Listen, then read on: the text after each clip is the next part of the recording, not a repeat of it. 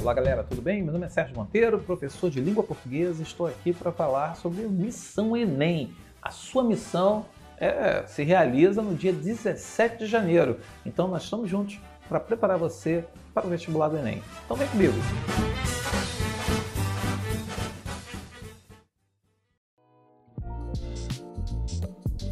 Preconceito linguístico é o tema da aula de hoje. Você sabe o que é preconceito linguístico?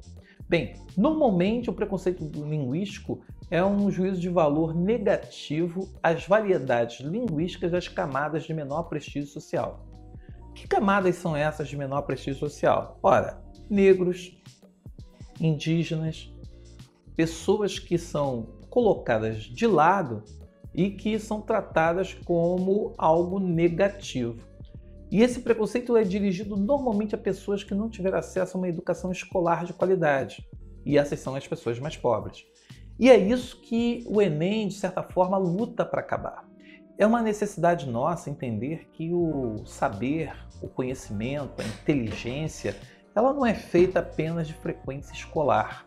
Ela não é feita no acúmulo de conhecimentos ou o acúmulo que você faz na sua vida apenas dentro da escola é muito mais complexo do que isso. É muito mais intenso. Por quê? O jovem que olha para um índio e chama o índio de analfabeto, ele chama de analfabeto a partir de um olhar de quem vive na cidade, tomando danoninho, é, leitinho, é, fazendo tudo aqui, é, é tudo industrializado na mão, chamando iFood. Se eu pegar esse garoto branco que tem o preconceito com o índio e jogar no meio da floresta, não precisa ser garoto, não, adulto, jogar lá no meio da floresta e se vira, o índio vai sobreviver, vai, se, vai dar show de bola no cara. E o sujeito que chamava o índio de pobre, analfabeto, ele descobre que na floresta o analfabeto é ele, homem branco. Então a gente tem que entender que existem aí no caso uma série de questões que são fundamentais para nós respeitarmos as diferenças. Cara, já pensou se todo mundo pensasse do mesmo jeito? Já pensou se todo mundo tivesse a mesma cara, o mesmo trejeito, a mesma feição? Todo mundo gostaria, todo homem gostaria de repente ser um, um Rodrigo Wilber. Toda mulher queria ser uma Gisele Bündchen. Imagine você ter 180 milhões misturados só Rodrigo Wilber e só Gisele Bündchen. Cara, esse Brasil não seria Brasil, seria, um, seria uma Europa.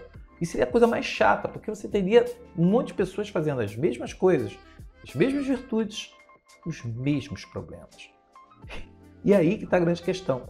Essa variedade linguística, né, o preconceito linguístico, se dá porque a fala, as palavras, o sotaque, tudo é direcionado para diminuir o outro, sendo que normalmente essa linguagem de prestígio é de uma minoria branca, europeia, que aqui se estabeleceu e que assumiu os chamados cargos de comando e que estabeleceu princípios, regulamentos para poder dificultar a que as pessoas mais pobres, as pessoas que são miscigenadas, as pessoas que estão distantes da realidade social do país, essas pessoas elas têm acesso a cargos de comando, a cargos de chefia. Por que isso? Porque sempre que ela quiser ascender, a gente vai estar justamente acusando o que o cara fala errado, que ele não sabe pronunciar a palavra direito, então, e porque ele é pobre. Então você utiliza é, expressões que ofendem, que humilham, justamente querendo estabelecer a partir da palavra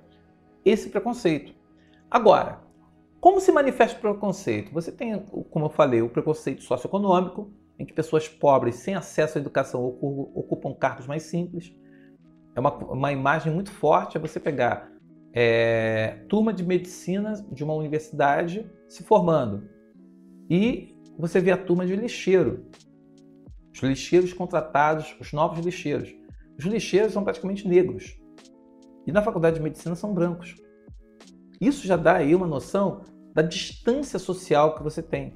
Então, se você tem um médico negro, você vai perceber que esse médico negro ele vai passar por uma série de questões de preconceito da sociedade, como já aconteceu de um paciente se negar a ser, a ser socorrido pelo médico negro porque um negro nunca poderia ser médico. Ou a mulher que é médica e enfrentar paciente que diz que ela no máximo seria uma enfermeira. Então, assim, essa questão de determinista, né, é, aliada à questão socioeconômica, é uma realidade. Você tem um preconceito regional. Você olha para o cara do Nordeste, para o baiano, pernambucano, e você é, tem até aquela expressão aí, lá vem o Paraíba. O Paraíba aí não é porque ele é do estado da Paraíba, é porque o sujeito ele seria despido de qualidades ou de, de consciência, vamos assim dizer, é, que serve de preconceito aqui para o sul. O cara chegar no Sudeste, discriminar, ter o preconceito, desmerecer, desqualificar, o que é um, uma coisa muito ruim e muito baixa, né? É, você tem a questão do preconceito cultural.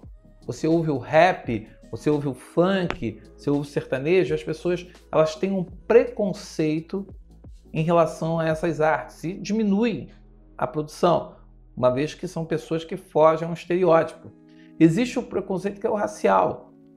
E esse racial se dá muito em relação à cultura dos negros, em que você procura diminuir as manifestações culturais e até mesmo diminuir a própria figura do homem negro, taxando como atrasado, como inculto, como impróprio e até mesmo é, associando, colocando uma cultura é, judaico-cristã, colocando essa ideia de que a religião dos negros seria uma religião do diabo.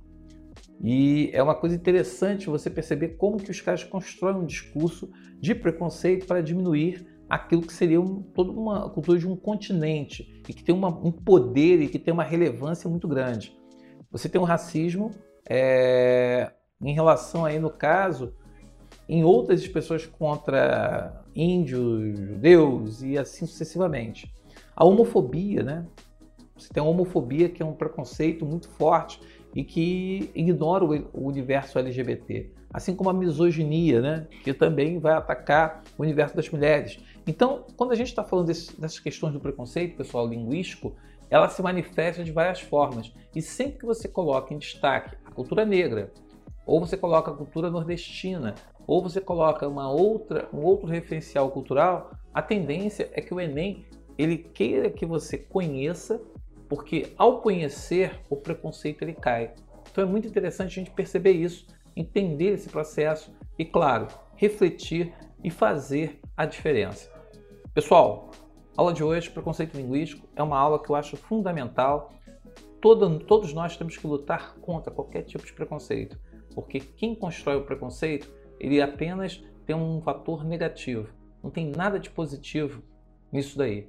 Então vamos pensar dessa forma, vamos mudar nossa realidade e vamos fazer a diferença. No projeto Enem, Missão Enem, lá do canal do Monteiro do YouTube, você tem as questões eu separei três questõezinhas lá do Enem 2014 e eu resolvi e comentei as questões. Ok? Te espero lá e você pode se preparar melhor.